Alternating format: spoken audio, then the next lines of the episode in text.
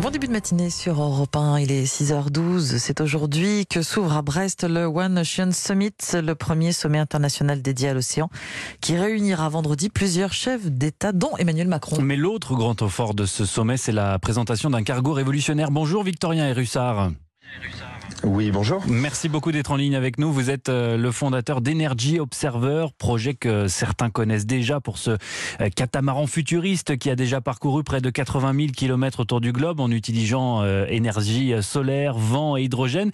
Eh bien, vous récidivez avec un projet encore plus ambitieux, Energy Observer 2, le premier navire marchand zéro émission. Est-ce que vous pouvez tout d'abord nous le décrire, nous le présenter en avant-première? Alors, euh, c'est un navire qu'on appelle zéro émission, oui, mais zéro émission directe. Bien évidemment, il y a des émissions euh, indirectes. Et puis, euh, alors c'est un navire électrique, hein, propulsion électrique de 120 mètres de long. il fait 22 mètres de large. Il a la possibilité d'embarquer à peu près 5000 tonnes de marchandises et il navigue euh, grâce à des piles à combustible et de l'hydrogène liquide. Donc euh, de l'hydrogène liquide derrière, il faut que l'hydrogène soit bas carbone ou renouvelable pour qu'il soit euh, très bas carbone ou comme on le dit zéro émission. Ouais. Je précise qu'au moment où l'on se parle, ce navire n'existe pas, hein. il n'a pas encore été construit. Pour autant, c'est un projet on ne peut plus concret. Hein. Vous nous vendez pas du rêve. Non, non, nous on s'est réunis, enfin on a euh, commencer à réunir les meilleurs industriels français euh, et notamment notre partenaire technologique et industriel Air Liquide. Hier, j'étais euh, chez eux sur leur site industriel à Port-Jérôme pour voir comment ils produisent de l'hydrogène bas carbone. Et donc, euh, vous savez, les problématiques que l'on a actuellement sur les navires, ce sont les contraintes imposées par l'OMI, donc l'Organisation maritime internationale. Mmh qui demande à ce qu'on réduise de 50% nos émissions de gaz à effet de serre à l'horizon 2050.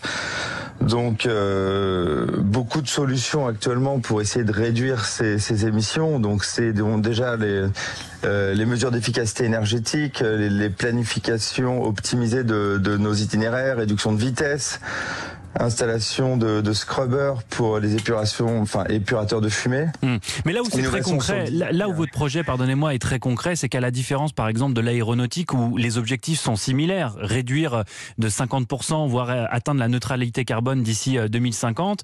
Euh, là, les technologies, vous les avez déjà. Euh, elles sont déjà prouvées, elles sont fiables. Vous l'avez prouvé avec Energy Observer, euh, le premier du nom. Alors ouais, notre bateau Energy Observer, on avait beaucoup de briques technologiques autour de, de l'hydrogène, donc on avait de la mixte énergétique, de l'autoconsommation avec des batteries, un bateau intelligent, digitalisé, des piles à combustible, électrolyseurs, etc. Donc par contre, on produisait notre hydrogène à bord du navire euh, à travers l'électrolyse de l'eau de mer. Euh, sur ce prochain navire, vu les puissances demandées, vu l'autonomie demandée, on ne produira pas cet hydrogène. Cet hydrogène doit être hmm. produit à bord. Cependant, en réunissant les meilleurs, en intégrant euh, ce qui existe déjà dans l'industrie, en fusionnant tout cela, on peut avoir un navire avec euh, cette puissance de plus de 4 mégawatts, euh, cette intégration de plus de 2,5 mégawatts de piles à combustible à bord de ce navire. Donc euh, voilà, on a une solution euh, technologique très intéressante à partir d'un consortium d'industriels français qu'on est en train de regrouper. Ouais. Ça implique, et vous l'avez dit, euh, et c'est là où peut-être où les choses sont les, les plus compliquées à l'heure actuelle, c'est qu'il y a une vraie filière d'hydrogène vert qui voit le jour prochainement. Or, en l'état, elle n'existe pas, en tout cas, elle est balbutiante. Alors l'État a investi considérablement pour décarboner l'industrie. Il y a des grands projets d'électrolyse actuellement, donc euh, euh, à travers le monde. Donc là, c'est de la production d'hydrogène à partir des énergies renouvelables. Il y a des projets de production d'hydrogène à partir du nucléaire. Il y a aussi actuellement de la production d'hydrogène bleu à partir de des énergies fossiles avec de la captation de CO2. Hmm. Donc voilà, toute cette filière est en train de se mettre en place et nous on propose euh, d'accélérer la transition énergétique maritime avec ce navire démonstrateur. Euh, parce que euh, le transport maritime à l'heure actuelle, Victorien et Russard, c'est un gros émetteur de gaz à effet de serre. On a du mal à s'en rendre compte, nous qui ne sommes pas marins, mais ces immenses porte-conteneurs, ces cargos qui sillonnent les océans, ils émettent énormément de CO2 bah, ils émettent euh, des CO2 comme toute mobilité lourde. Maintenant, euh, euh, voilà, les, les, navires sont quand même de plus en plus respectueux. On utilise de moins en moins de, de fuel lourd. Ça représente tout de même 2,9% des émissions de gaz à effet de serre à l'échelle mondiale. Mais bon, c'est 90% des, du total des, du tonnage de marchandises transportées. Hmm.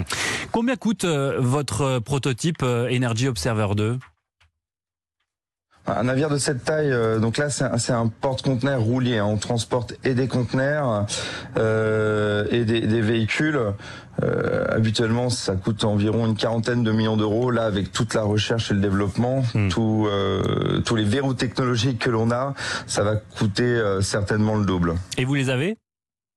C'est 70-80 millions d'euros?